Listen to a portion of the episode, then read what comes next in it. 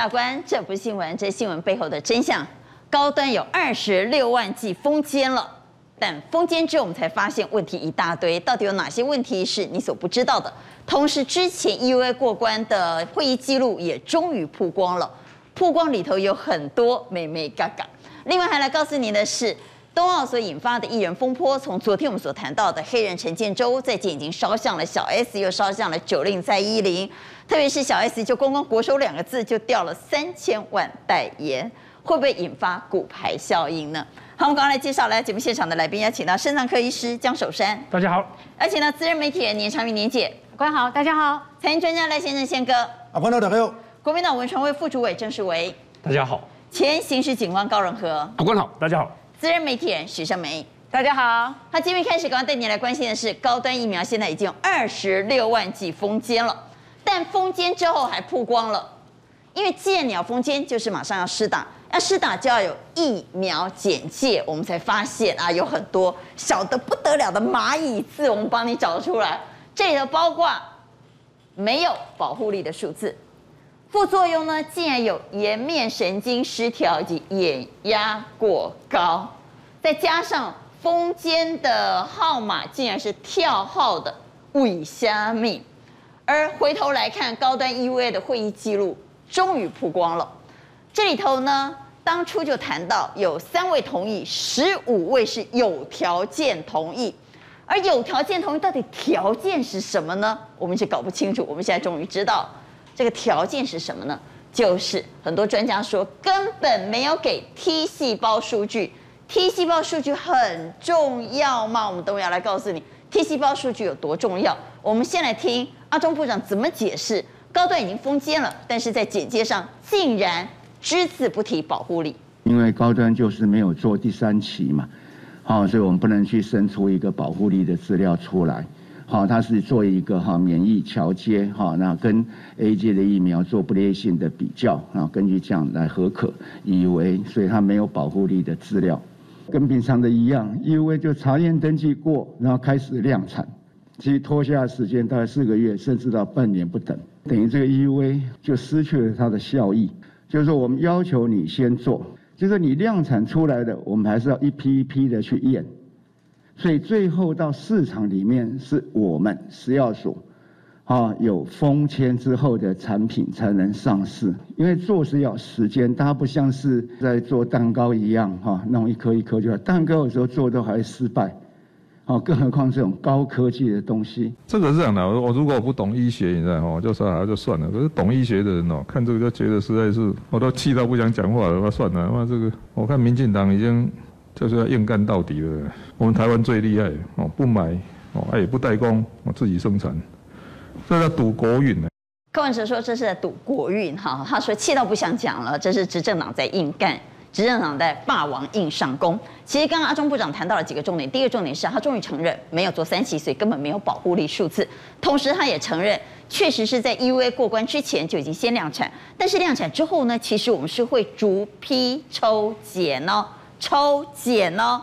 所以抽检就代表品质 OK 吗？我们回头来谈，高端已经封建了二十六万剂，观众朋友，你敢打吗？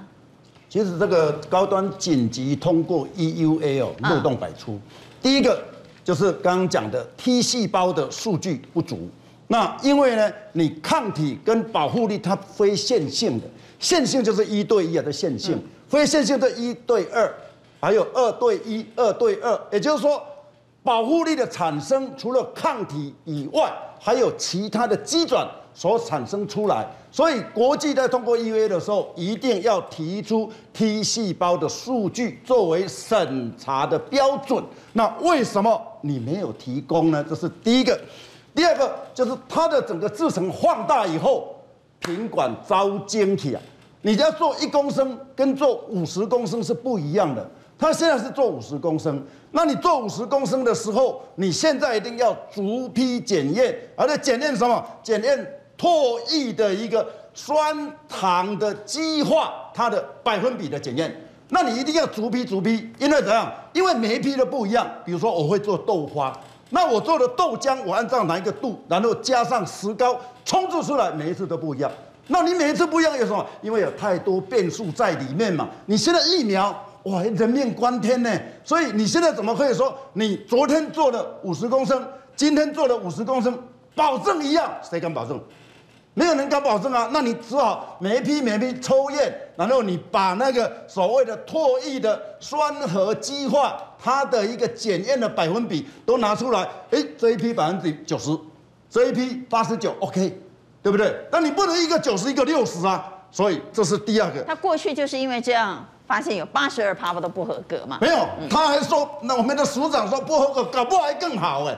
讲这种话，哎，你专业吗？台湾的医生哦，那请他来弄，和你一股也弄下干了，怎么会检验不合格的反而比较好？空会笑我，你笑我骗空让姑别家里，对吧？另外，高端的疫苗对 Delta 跟 Beta 没有效。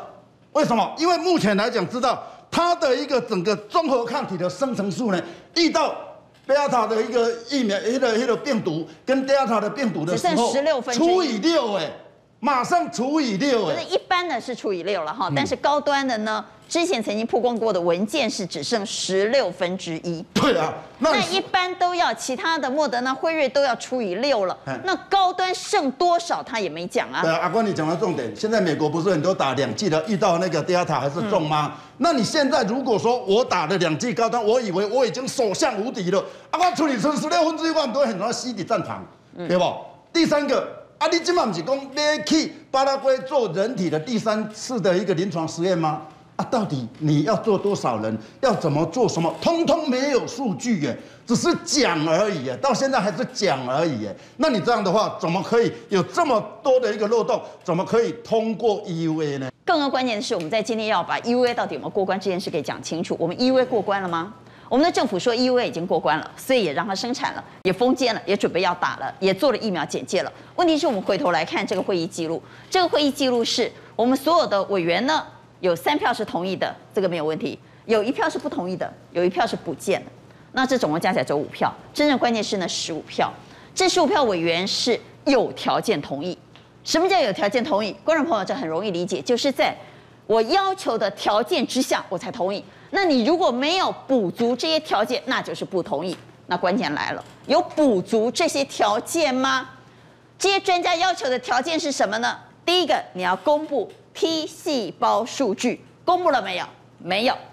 第二个，针对三期临床试验，你要给明确的方案和计划，给了吗？也没有。第三个，面对 Delta 的数字，到底我们的抗体是多少？能不能抵抗 Delta？你给了吗？也没有。所以刚刚宪哥所谈到的就是会议记录的内容嘛。会议记录已经告诉你，这些是专家要求的条件。你必须补足这些条件，我才同意，叫做有条件同意。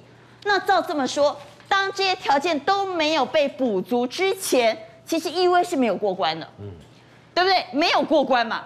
那既然没有过关，为什么量产？为什么封监？为什么做疫苗简介？所以我们回头再来看这一份会议记录。其实这份会议记录非常长哦，我们就整理出来。他谈到了你没有 T 细胞的数字。你没有 Delta 的数字，没有办法用免疫桥接来证明你的保护力。你没有第三期的研究，你的品管可能出了问题。所以我们往下来看，最最关键的 T 细胞数据没有给，所以专家说你没有给我不能同意，但是你给了我同意，叫有条件同意。到底什么是 T 细胞数据？为什么专家认为这么重要？好，其实哈，我们免疫力分为好多个层次。嗯。我们并不是靠一个山海关在挡女真人，对不对？山海关破了，女真人进来我们就死了。人不能这样做防御自己，所以我们免疫至少分为四个等级跟阶段。第一个，我们靠疫苗打了之后，强健我们的黏膜，增加黏膜上面的像 IgA 的分泌等等的问题，让我们黏膜不让病毒入侵。第二个，我们增加了我们干扰素的分泌量，直接把进来的病毒杀掉。第三个，就讲到 T 细胞的问题。我们打了疫苗之后会活化这个 T 细胞，活化这个 T 细胞之后，T 细胞直接就可以对抗这个病毒。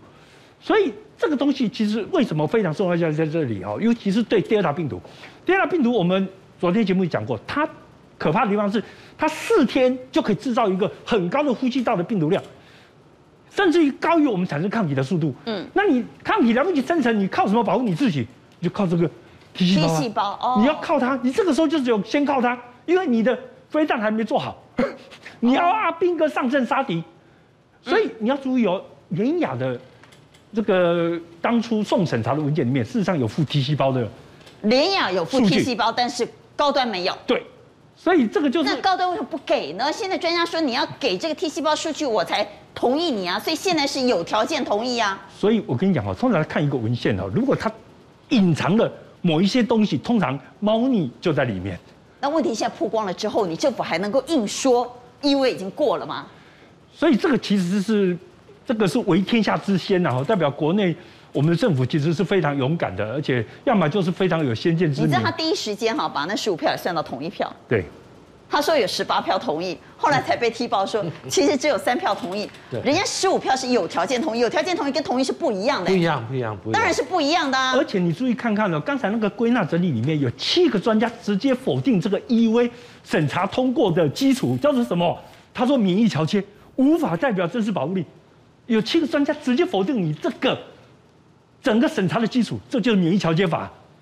没有免疫调节法，那你要审查什么？这些专家还是执政党自己挑过的。对，可是因为我跟你讲，专家本身他还是有他学术上的顾虑的哈。然后挑过的专家，其中竟然有七票告诉你说，免疫桥接没有办法代表真实的保护力数字。更糟糕的是一个问题哦，他第二点问题，他发现说这个疫苗哈，对于这个变异病毒的效果不好。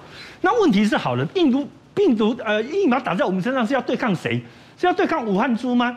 当然不是嘛，那个已经是对抗 Delta，现在都是 Delta。对啊，你就对抗就是变种株啊。目前变种株占全球的比例已经超过七成啊，所以你没有什么机会再来对抗。现在原始株几乎被消灭了。对，所以你你现在是认为它有效的对付原始株，可是原始株在台湾跟在全世界都已经渐渐自己就不见了，那你要对抗是谁？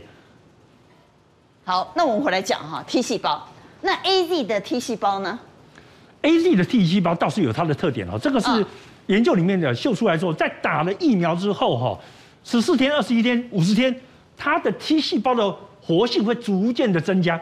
其实这个在免疫理论上是非常合理的。为什么？我们被疫苗教导来对抗一个病毒，可是你不会整天产生飞弹，抗体就是我们的飞弹嘛，用来攻击病毒的。可是你如果整天一直在制造飞弹，你就身体的负担太大了，而且这个飞弹到处乱飞，也会打到其他器官。所以你通常不会用这种方式来记忆一个疫苗教你的对抗病毒的方式。嗯，你用什么方法？你是靠 T 细胞，因为 T 细胞会把这个事情记起来，把这个城市，等一下这个激活 B 细胞的这个城市，把它把它完整的记忆起来。啊，那等你再进来的时候，我马上就启动整个制造飞弹的过程，制造抗体的过程来攻打你这个病毒。所以 T 细胞为什么很重要在这里？如果说 T 细胞是我们中科院院长啊，中科院院士啊，这么厉害啊，对不对？我会做飞弹，但我先不要做。对。但是我一旦发现需要做的时候，我立马可以生产。因为我东东记起来了，我该怎么做，怎么编程，我通通已经搞定了。所以 T 细胞重要性在这里。所以为什么之前有人认为说 AZ 疫苗用来混打有它的意义，就是因为它刺激 T 细胞的效果很好。好，那我们回来讲啊，既然曝光了 EUA 的会议记录。嗯，那就表示这十五票有条件同意的专家呢，其实不是同意，在你没有补足这些条件之前呢，因为应该是没有过关的。那既然没有过关，就没有量产，没有量产就不该封监，不该封监也就没有疫苗简介这件事。阿宽，你讲的很好哈，十五位专家有条件通过哦。但是有条件，你这些条件都还没有补足的时候，你是不能够通过。照理说是不能，所以说照理是要算没有通过。没有错，这就不算通过了。你不能讲说啊有条件通过，前面的有条件你都不管它，然后后面通过了，立功啊这样通过了，人命关天呐，没在好了少爷啊！你外务部在你的官网上面，你包括了 BNT，包括了这一个 AZ，包括了莫德纳，你都有它的保护力哦。全世界各国都有啊，你公告的也都有。但是唯独新的高端疫苗没有，没有保护力啊！我煮的时候，你到底有好要不好？哎，我不知道呢。但是保护力你没有公布多少，结果你却公布了一个什么副作用？副作用公布的是一个颜面神经麻痹的副作用，还有眼压过高的一个副作用，而且不是大大的公布哦，是很小字的。这个小字我们给它放大，给观众朋友看一下。我跟你讲，通常呢。在买保险的时候，最重要还是那个看不清对对对的小字对对对哈对对那个蚂蚁小字很重要，一样的。所有你在签文件的时候，蚂蚁小字都比大字重要。那我们就放大蚂蚁小字，让观众朋友看。来，好，有通报，受试者通报出现急性周边性颜面神经麻痹，急性周边性颜面神经麻痹，还有什么呢？你说接种部位痒啦，什么这些我们都不用讲了啦。那因为所有的疫苗都有，还有眼压过高，眼压过高哈。我们的指挥中心从来没有明确的告诉我们，原来高端有别人没有的副作用。对啊，这件事你要讲清楚啊。好的无啦，阿拜鬼大队啦。嗯，好了，那这件事情没讲清楚，再来争议第二个。你讲的这一个封间跳号，哎，这事实上大家都知道这是有问题的嘛？依据什么？完全藐视了药品查验登记审查标准第二十一条，药品需执行连续三批的制成确效，视其结果才能够符合，使得上市。哦，要连续三批的 OK 才可以。啊，你给个龙博啊，你觉得看到这些批号，你全部都是挑鬼狼鬼。好，那就代表？总共已经封建了二十六万剂哈，来批号一零六、一零七，这有连续了，但一零八不见了。哈，对啊，一一一二一三在哪里？所以它没有连续三批，就代表其实它应该是不合格的。阿冠，什么叫不止不合格？最重要是代表什么？代表了高端疫苗它的不良率非常高啊。那之前我们就知道了嘛？对，我们当然都知道啦。所以说我刚刚就讲，为什么要符合国际的一个标准程序？不是我们反对国内的一个国产疫苗，我们希望讲说这是国人的生命健康，我们不能够哎随便把它当做白老鼠。好了，那再来，我问一下蒋医师，这个封间跳号。嗯这件事很严重吗？没错了，因为其实哦，最主要的问题是哦，疫苗不是药，药是用来治病人，甚至要用来治疗癌症病人，所以是也许我会产生坏处，可是我会忍受，因为我要治病嘛，两害相权取其轻嘛。可是疫苗不是啊，疫苗打的是大部分都是健康的人。所以你一旦出现一点问题，像刚才写不常见的副作用，百分之以下不常见，我看了都很害怕，你知道吗？你说颜面神经麻痹，没有你跟眼压过高，不常见，这百分之一到千分之一，对疫苗来讲，千分之一什么？千分之一，万一产生千分之一副作用，千分之一是一千个人就一个哎。对，那在台湾你打了两千三百万人哦，你有多少副作用啊？你有没有想过这个问题？这不是药哎，那如果这是疫苗哎，一千个如果有一个，那一千万会有一万个啊？对啊。那两千四百万打个两万个人产生副作用，那是吓死人的多哎。所以这个对疫苗的态度要很谨慎。颜面神经会有两万人有了哈，也不是指眼压过高会有两万人有。对。但是确实有这么高的比例会有副作用，可能各种各样的副作用。所以这件事你还是要面对它，要正视它。我跟各位讲一下副作用的的 scale 哈，在疫苗部分评估的 scale 是这样。我们说这个。引起不之前不是一出来推出疫苗的时候就就是说 mRNA 疫苗可能引起过敏，对不对？是，你知道吗？它整体过敏的百分率多少？你知道吗？百万分之四啊！百万分之四，它过敏的重大过敏的机会就是百万分之四。哦，这个是一个勉强可以接受的数据，你知道吗？可是你的你的那那，那高端的是千分之一呀！哎，这是不同的 scale，百万分之跟千分之一，差归别的可以生化买啊。好，我们回来谈。那如果 EUA 有条件通过，不能算通过的话，嗯，那它后续的流程通通有问题啊。本来就都有问题啊，所以说我讲说，你极尽护航高端智能是真的是睁眼说瞎话啊。而且你看哈，它 EUA 是在七一八过关的。对啊。那我们法规规定，EUA 之后到完成封缄要经过三十天。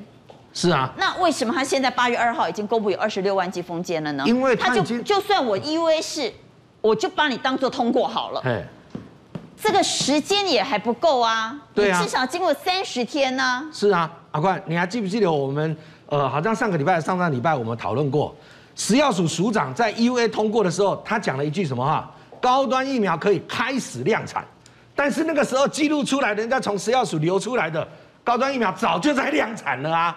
所以说，我讲说，你今天都没有依法行政，然后依法论法，结果现在你讲说，哎，封监了。然后陈时中部长讲说：“哦，这如果真的要按照程序的话，要三个月，然后要半年。”不是做蛋糕啊？哎，因为这个这个跟蛋糕，你拿这个。我跟你讲，同同样的说法，我们也想回送给阿中部长。是啊，没错，疫苗不是做蛋糕，本来就不是做蛋糕啊，所以你千万不要乱做。蛋糕可以丢掉，但是人的生命是无价的。哎，好，我们。回来问第二个问题，我们回到新闻来请教江医师哈。第二个问题是我们现在疫苗不够，特别是莫德纳不够。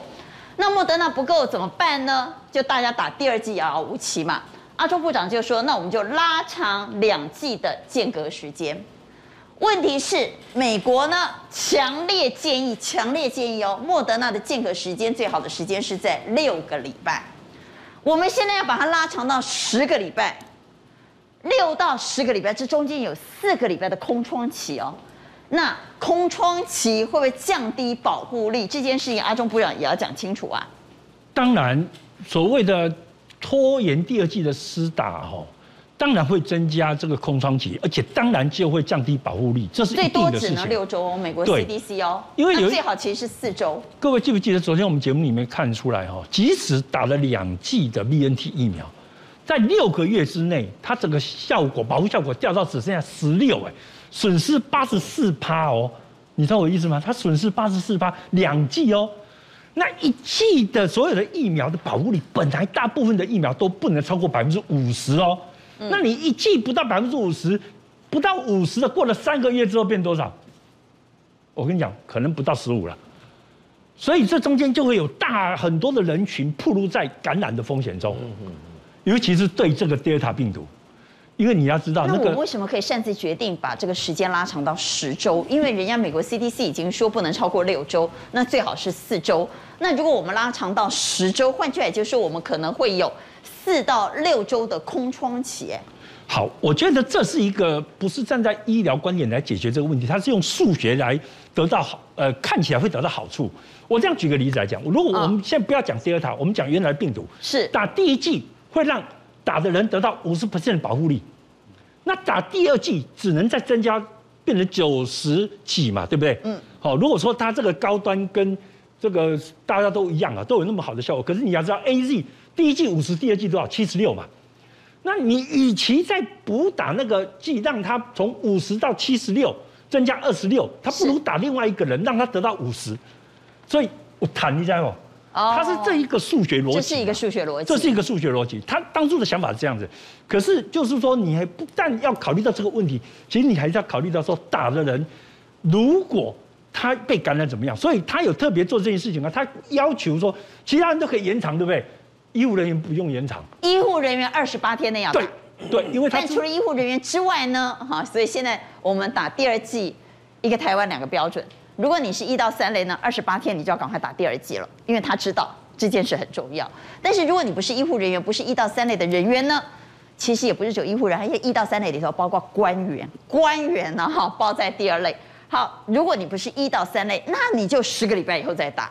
问题是这个保护力空窗期谁负责呢？好，谈完了疫苗之后，紧接带你来关心这次我们的冬奥拿了好成绩，但冬奥引发的风波也不断。包括什么呢？小戴这一次拿了银牌，说真的，他已经尽力了。虽然国人很期待他拿金牌，但是他已经尽力了。看到他那个奋战不懈，那么是就刚懂了呀。小戴现在的身体状况，小戴未来的生涯规划，只有小戴自己可以决定。但没有想到，我们前体委会主委戴霞玲竟然呢号召要联署什么？联署戴资颖再战二零二四巴黎奥运，结果被骂翻了。对。那网络上真的是一片的骂声啊！情绪勒索啊！球迷嘛？你怎么可以要求自己做不到的，要求球员一定要照你的意思去做？这简直就情绪勒索。小戴今年二十七岁，拍写，因为运动员的那个运动生命有限，所以我们特别把他的那个年龄讲出来。他在去年就讲说：“哎，我明年打完以后，有东京奥运之后，我就要休息了。”哦，而且他也常常抛出他膝盖的一个照片给大家看，膝盖受伤，他的膝盖真的是伤痕累累呀。所以这一次在赛前，他都跟他的膝盖讲：“拜托，再撑一下这一场，再撑这一场。”然后赛完以后，当然我们觉得很可惜，没有拿金嘛，拿银嘛。不过他也抛出他的膝盖说：“谢谢你，我的膝盖，你可以休息了。”所以他理论上到目前为止。他应该是想要休息的。其实戴小脸本身呢，争议非常的多，所以这一次被网友骂后他是做的最烂、最失格的主委，他是史上做最久的主委。他本身是一个运动员哦，他是现在国内女子四百公尺接力赛的保纪录保持人哦。那他在这主委的过程里面，他的一个补助金超过新台币两百亿，而且唯一带过两次带队去参加奥运的一个主委。那我们来讲第一个争议，就是说他常常把失败归咎于选手，比如说二零一二年的一个伦敦奥运，那伦敦奥运呢，那一年我们拿到一银一铜，是过去世界里面成绩最烂的。结果呢，回来当然记者一定会问呐、啊，然后说我们把选手当钻石一样，但是选手咚咚咚咚咚，就是选手怎样？然后他的举例举谁？举跆拳道的一个陈杨淑君。那杨淑君在进入八强的时候是以零比六落败嘛，哦，所以他的意思是你看，你看这个杨淑君表现的那么差，所以我这这没办法拿到那个。结果好，记者就挖出来了，哎。你说你把球员当钻石，但是为什么我们的马拉松的一个球员张家泽在跑的过程没有人递水？他没有申请啊。好，我们来听当初戴霞玲怎么说。我们在二零一二的伦敦奥运，那是史上最烂成绩，那次就让他带队的，只拿到两面牌。结果成绩不好呢，他去怪选手。他说我们给他钻石级的待遇，但是选手没告领金呢，还点名哦，各港点名这记和讲杨淑君表现不好哦。结果我们的马拉松选手呢被发现，他在跑的过程当中没有人递水，没有人给补给。戴霞玲的说法是他根本没有申请啊。我们的处长全程都是在在呃比赛的过程当中在观看的。我们的整个工作台的这个部分呢，没有就是。选手本身他是没有做申做申请的，那他自己也不需要。不过这一次的冬奥呢，它引发了什么风波呢？从昨天我们讲到黑人陈建州，他看盗播的奥运比赛之外呢，小 S 被中国网友出征了。为什么呢？因为他在 po 文里头谈到了“国手”这两个字，就光光这两个字掉了三千万呢、啊，哇严丢。还有一位也被出征了，蔡依林也惨被出征。所以，我们先来讲小 S，小 S。其实这次冬奥他也蛮热情的哈，对，一直在帮我们的选手加油。其实这段时间大家都封奥运，邀请选手到他家去吃饭。我觉得艺人封奥运也很正常。小 S 几乎每天都发文，一开始他发文很有趣，因为他说：“哎呀，我发现了我的干儿子。他干儿子是谁呢？原来是我们的体操好手，叫洪元熙。原来洪文洪元熙的脸长得很像小 S 的第三个女儿，叫徐老三。两个这个照片一贴上去。”明明就一模一样，搞不好是龙凤胎吧？那因为他为此还特别直播。太可爱了，而且来听小 S 怎么讲，很有意思。他他说那是他的小孩。元喜，妈妈真的 很替你感到骄傲，然后希望你在回来的路程一切平安顺利。然后妈妈已经准备好你最爱的炖猪脚，还有鸡汤，等到你一回到家。我看到你第一眼，我就会立刻给你一个非常大的拥抱，然后立刻把那个炖得很烂的猪脚塞进你嘴里。有没有什么话要对哥哥说？对，爆炸头那个人。什么爆炸头那个人？他是你哥，OK？你在那个外面太久了，妹妹们都不礼貌，他们还是很想念你的，OK？你是我们家里最棒的大哥哥。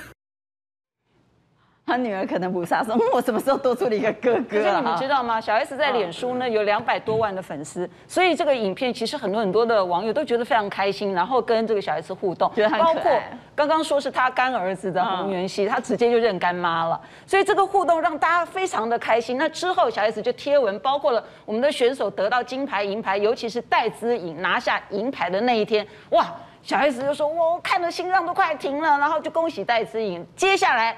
他就贴了一段话，其实是一字之差。为什么？他就说要请国手们到他家吃饭。那因为这个“国手”两个字呢，我们听起来没什么，而且小 S 他多半都是在 IG 跟脸书发言，他不会贴在微博。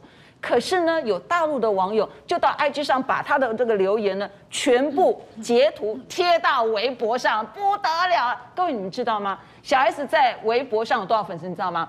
四千四百五十六万粉丝，四千多万，到现在为止，我刚上去看有十万多的粉丝上去不断挞伐他，你知道话讲得多难听，一直说哦，出来道歉，冷静个什么？你就出来冷静，不能解决问题。昨天还是中国人，今天变白眼狼了，你回去，你回去，你回去，就开始狂骂。然后还有一些网友根本就提油救火，为什么呢？有些网友就说小 S 也没说错啊。因为反正都是中国的队友啊，所以他说呃中国国手 OK 啊，嗯、这根本都是在让小 S 非常难看。那这件事情爆发之后呢，有记者问了小 S，小 S 说先让我冷静冷静。那 S 小 S 的妈妈当然有讲啦，就是说。哎呀，拜托这个啊，小 S 只是为运动员加油，所以拜托这个厂商哈，不要封杀他。不好意思，有四个代言厂商就封杀他了，而且其中一个厂商叫授权斋。这个厂商呢，其实小 S 代言的是一个红茶姜茶。那我刚刚呢上去这个网络上，包括天猫跟淘宝，我一看我傻眼，我觉得好残忍哦。因为小 S 代言呢，本来那个照片你知道就是红红的衣服啊，看起来就有中国风啊，然后看起来温柔端庄。但是你发现哦，现在你上网去看，脸全部码掉了，码掉了。然后，然后这个马赛克是我选的比较好一点的啊，因为时间太匆促。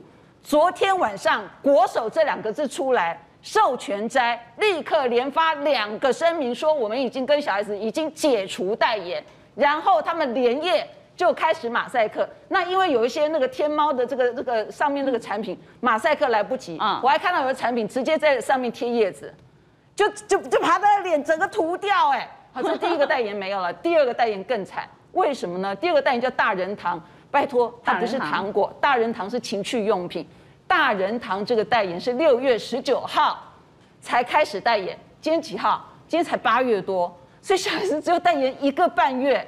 那如果小 S 每一个代言是八百万的话，各位你知道吗？根据很多的合约规定，如果你违反了合约精神，有可能要求偿十倍。我不知道他合约是求偿十倍，不是只有丢掉三千两百万呐、啊？不是，因为有可能要赔偿啊。因为大人堂他的代言只有一个半月，你就出事了。那我给你的这个八百万，可是你造成我的商品的商誉损失的话，它有可能是三倍、五倍到十倍的求偿。哦，这三千两百万是新台币吧？对，哦，新台币哈。小 S 呢，过去曾经讲过，对，呃，以中国人为荣，为荣，但今天呢，却被小粉红出征啊。对，其实哦，这真是非常的讽刺了哈。当年就说小 S 她是在台湾的这个《康熙来了》做了十二年之后，突然的宣布说不做了。不做呢？为什么？因为他跟蔡康永携手要攻进这个大陆市场。可是你知道吗？你在《康熙来了》里面那个嬉笑怒骂，或者说来宾来了，他有那种飞扑动作啊，什么讲那些双关语啊，或者很大胆。也许我们看得很开心，也许年轻观众觉得说，这就是小 S 可爱的地方。可是他如果要进军大陆，这个在大陆来讲，他上不了星，就说上不了卫星节目。所以他们后来蔡康永先用一部电影叫做《痴痴的爱》，帮小 S 先洗白。后来呢，他开了节目啊，什么姐姐好饿啊，真相吧，花花世界都只能在网络上，什么爱奇艺啊、什么腾讯之类的播出，上不了星，上不了卫星。好，可是呢，小 S 这几年的努力了哈，当然就是说，后来你知道吗？浙江卫视有一年啊，二零一三年的时候，曾经要跟他签约了，签约成浙江卫视的主持人，结果你知道吗？疯狂的这种反对，就说。这么低俗的主持人，这么开黄腔的主持人，我们浙江卫视不能要，所以就是立刻就非常排斥他。但是呢，他在就说因为小 S 独树一格的主持风格嘛，所以他在陆陆陆续续的卫星的时候，呃，我们是真正的朋友的时候，已经变成他跟呃什么阿雅啦哈，这个呃那个范范范晓萱他们一起四个人主持。还有去年啊，到现在因为疫情的关系，其实他已经完全没有节目在大陆播出跟制作。有一个叫做《西地谈谈》，从去年前年谈到现在，已经胎死腹中。那当然，现在这个事情发生之后，全部节目没有了。刚刚讲代言也没有了，所有节目也不用来了。好，他的危机处理，我今天我跟你讲，我问过所有大陆的这个经纪人，还有一些公关公司，他们说小 S 这次是玩完了。为什么？因为大陆中国政府现在对于就是说这一类的事情，他们的要求的尺度是非常强势的，非常强悍的。就是说你们有一个模拟空间，因为你已经讲到“国手”两个字，而且这次冬奥比的这么样的，就是说非常的激烈嘛，所以他们认为小 S 啊第一时间的表态是非常差。永德生技狂贺中华健儿穿金戴银，狂扫欢庆折扣码，最高折抵一千元。赶紧搜寻永德生技。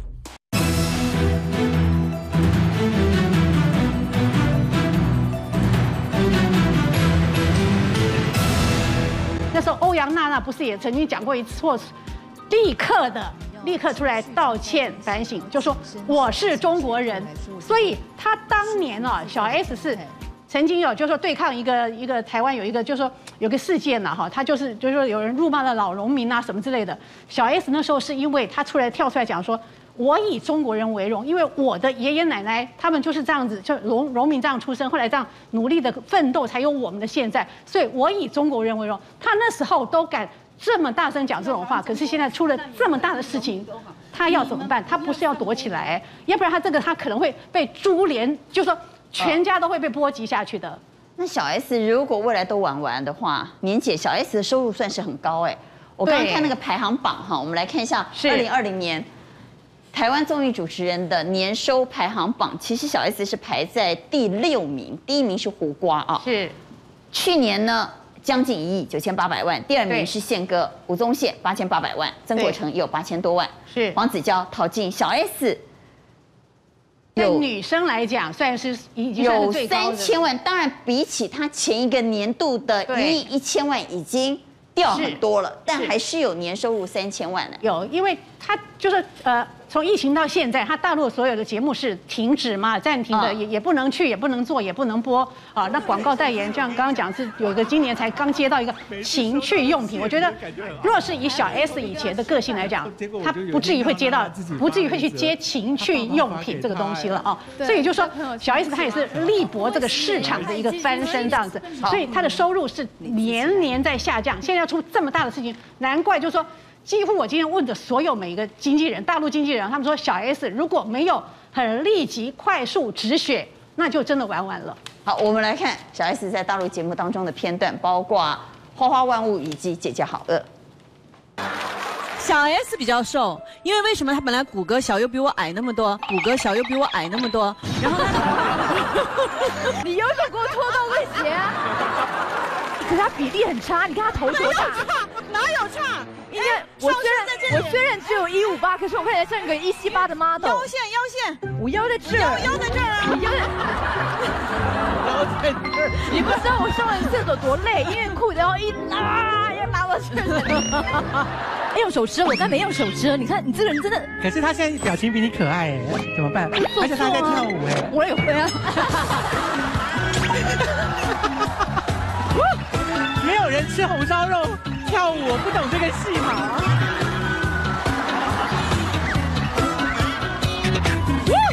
好了啦，我说帮妈妈倒那个温偏热，记得要够热。他说好，他回来就是拿给我，然后我就喝。Good job！我就跟我女儿说 Good job，她就这样很高兴。你要的只是皇家侍卫而已，你要的是女儿吗？好，这把火不止烧到小 S，也烧到九令。是因为现在大陆网友都要这个小 S 出来面对，可是刚刚文化部已经说了，我们的艺人不需要去道歉。哇，那现在小 S 怎么办？他身上绑着炸弹，那我就可以劝小 S 要跟九令学了。为什么？蔡依林在今天下午拆掉炸弹，为什么呢？因为这一波呢也烧到蔡依林，是各位九令犯了什么错？他转贴。戴资颖的贴文呢？Jolin 有说什么吗？也没有嘛，就是恭喜他。但是他在羚羊配的时候给了四个四个，而且人家连话都没讲，就给四个爱心哎，四个爱心。嗯、但是大家也知道，其实大陆网友呢一向记忆力都很好，就想到说蔡依林，你上次新疆棉的时候你没有表态。所以就把这两件事情加在一起，最后的结论是十个弯弯九个毒，就开始攻击蔡依林了。所以今天的上半天呢，都在十个弯弯九个毒当中，一直不断不断的挞伐他。很多人都说，对不起，我可以打个什么叫十个弯弯九个毒？呃，他们大陆人呢，好，大陆的网友都称呼我们叫弯弯，啊，我们称大陆的网友十个弯弯九个毒。九个毒，懂了懂了，好，继续继续。十个弯弯九个毒，蔡依林是很呃很冷处理的。顺口溜，但是我要讲说，今天的上午呢九令一直被他们攻击，但下午呢，似乎拆解了炸弹。怎么拆呢？第一，他不要出声，不要发声明，因为两边都会得罪。第二，做了一件事，大家有没有发现？蔡依林有一个粉丝，好神呐、他突然呢就贴了一篇文章了。这个文章好厉害，说。哎，你们帮帮忙！人家九令在二零一六年就为中国大陆的奥运金牌马龙献唱了，而且有图为证，马龙说他是蔡依林的铁粉，所以二零一六年九令就为中国选手加油了。所以现在九令只是为家乡选手加油。哎，你有没有觉得差别了？为中国选手加油，为家乡选手加油。炸弹是不是拆掉了？厉害吧，小 S 要。九令其实过去也曾经上过央视的跨年登台演出啊，所以艺人呢，如果你既要赚新台币，又要赚人民币，那确实要有高超智慧。听谁说错的、对的、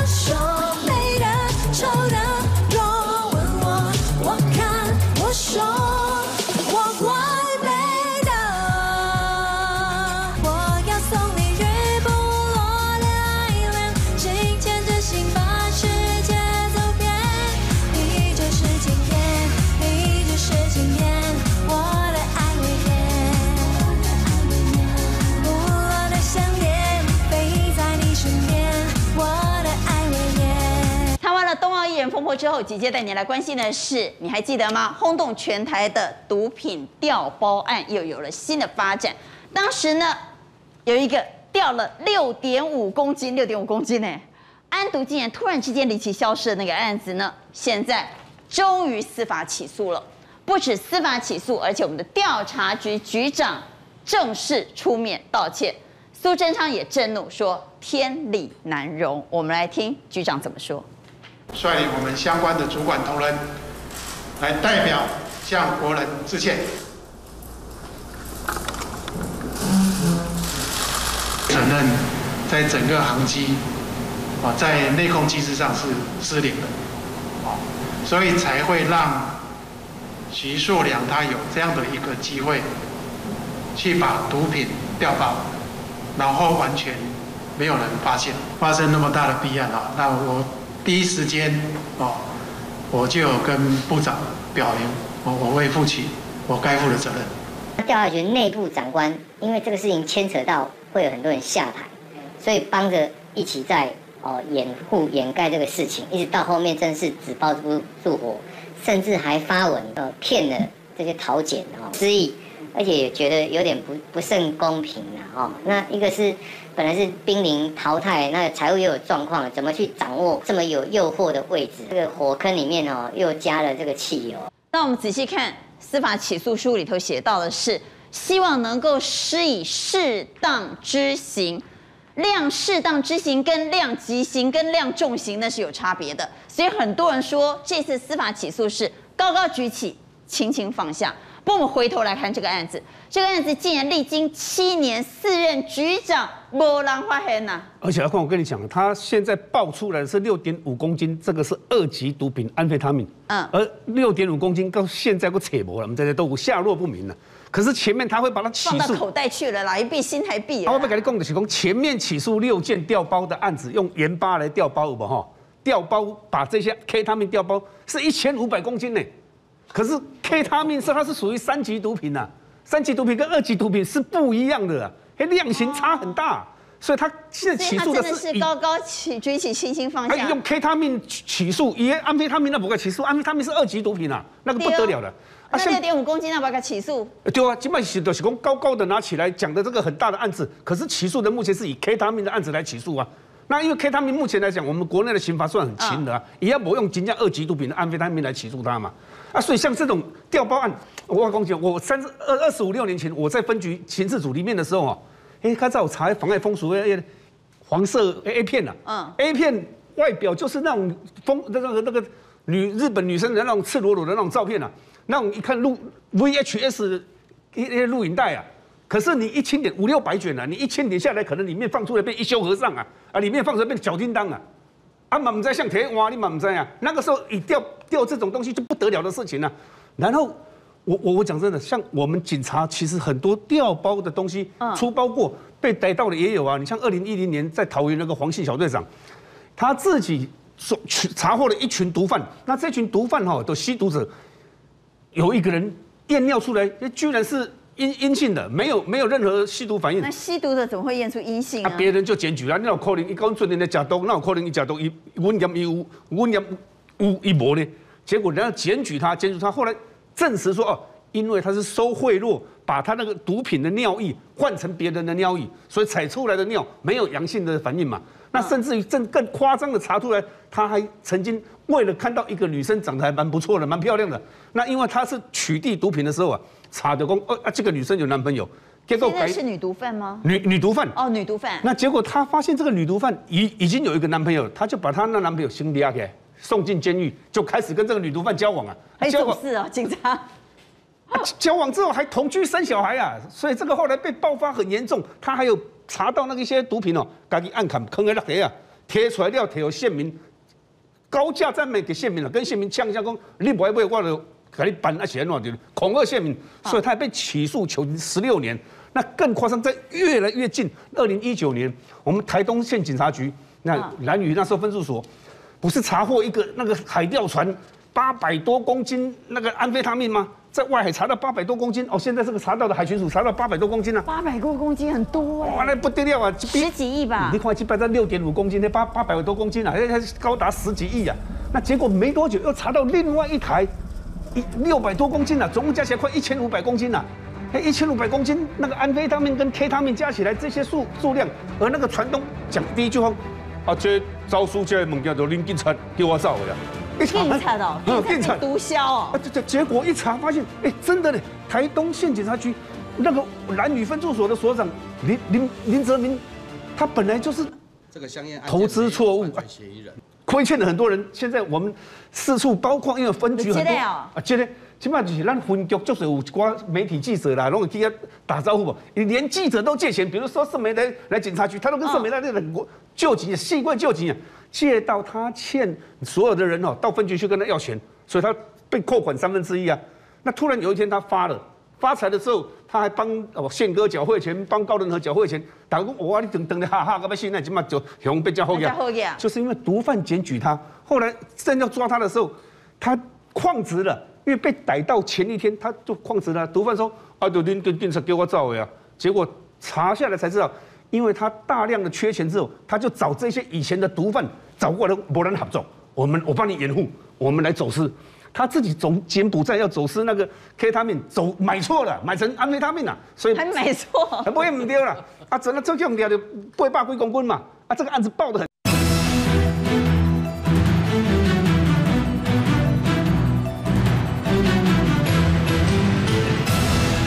他自己从柬埔寨要走私那个 K 他命，走买错了，买成安非他命了，所以还买错，还不会唔丢了。啊，整个这样掉的八百几公斤嘛，啊，这个案子报的很大嘛，所以他当时跑不是只是调包那个几公克的，不是，后来他跑到是进口几百公斤的，八公斤了啊，这糟糕，你人工被偷渡出去的时候有没有？那不是，他已经到了外海了。哦，他已经跑出去了，跑出去一个人三十万，到了公海的时候啊，哦，也同伙啊，直接心脏病录过来，心脏病发作了。啊，在船上一抖一抖，人家要来接船，那个偷渡的大船，船看到那个唔敢给你宰，像刚给你宰，在准定我雕给被圣像诶，所以把他再遣送回送回来那个那个台湾了。回来依然他躲到屏东，到六月份被逮到。他已经跑到公海，接驳船不愿意接他，把他丢包。船东又把他载回台湾，又把他载回台湾。啊，所以他回来台湾。那衰啊！哎，所以惨情该败啊！所以贼心该拜。大好的前程就是因为一个贪念而丧失了他的前程。